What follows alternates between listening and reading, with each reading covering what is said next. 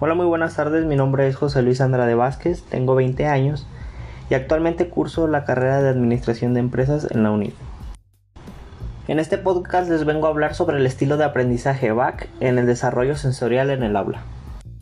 Para comenzar quisiera hacerles una pregunta. Cuando les presentan a alguien, tiempo después de que la conocieron, ¿qué es lo primero que recuerdan de esa persona? ¿Acaso será su rostro, su nombre, o la impresión que él o ella les produjo.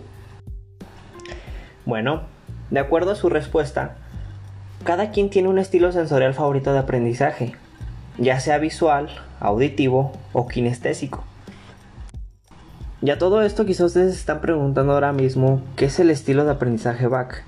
Bueno, este estilo de aprendizaje utiliza los tres principales receptores sensoriales, los cuales, como ya los había mencionado, son el visual, el auditivo y el kinestésico. Estos para poder determinar el estilo dominante de aprendizaje de una persona. Cabe resaltar que los canales sensoriales son una combinación entre el proceso de percepción y proceso de memoria. De acuerdo al proceso de percepción, se refiere a una vez que nosotros estamos procesando información, a la misma vez nosotros la estamos interpretando. Y en caso del proceso de memoria, es a la capacidad que nosotros tenemos para almacenar la información como parte de nuestro conocimiento. Entonces, ¿cuál es el mejor sistema para aprender? Los sistemas de representación sensoriales no son ni buenos ni malos, pero sí eficaces para realizar determinados procesos mentales.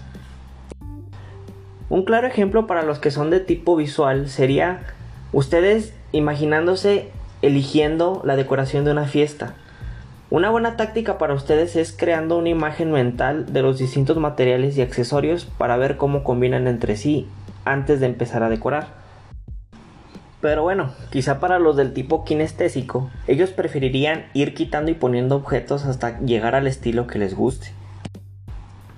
A lo que voy con este ejemplo es que a la mayoría de nosotros utilizamos los sistemas de representación de forma distinta y desigual. Los sistemas de representación sensorial se desarrollan más cuanto más los utilicemos. Con esto podemos ver que cada uno de nosotros poseemos estos tres canales de recepción de información, solamente que cada quien por individual elige uno con el que mejor se sienta para poder tanto interpretar la información como almacenarla. Esto no significa que en nuestra vida diaria hagamos solamente uso de un solo canal de percepción, Inclusive, ante algunas situaciones o circunstancias, hacemos combinación de estos tres canales, solamente que no nos damos cuenta ya que lo hacemos de manera automática. Para poder entender cada uno de estos canales se los tendré que detallar cada uno por individual. En el estilo de aprendizaje visual, utilizamos el sistema de representación visual siempre que recordamos imágenes abstractas, ya sean letras y números y concretas. Es un estilo de aprendizaje relacionado con ver y leer. En el sistema de representación auditivo es el que nos permite oír en nuestra mente tanto voces como sonidos y música. También cuando recordamos una determinada melodía o una conversación.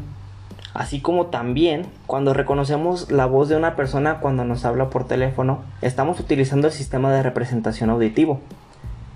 Este estilo está relacionado con hablar y escuchar aprovechándose para unir ideas o elaborar conceptos abstractos con la misma destreza y rapidez que el sistema visual. Por último tenemos el estilo de aprendizaje kinestésico. Cuando recordamos el sabor de alguna comida preferida o lo que sentimos al escuchar una canción, estamos utilizando el sistema de representación kinestésico. Cuando procesamos la información asociándola con nuestras sensaciones y movimientos de nuestro cuerpo, estamos utilizando el sistema de representación kinestésico. Este estilo está relacionado con tocar y hacer. Como conclusión, nos podemos dar cuenta que en realidad el ser humano, para interpretar su realidad, realiza una combinación de todos estos canales. Con esto lo que se busca es estimular a la persona creando nuevas estrategias que le ayuden a lograr aprendizajes significativos, ya que cuando se les enseña según su propio estilo de aprendizaje aprenden de manera más efectiva. Pues bueno, muchísimas gracias por escuchar, eso ha sido todo de mi parte y nos vemos hasta la próxima.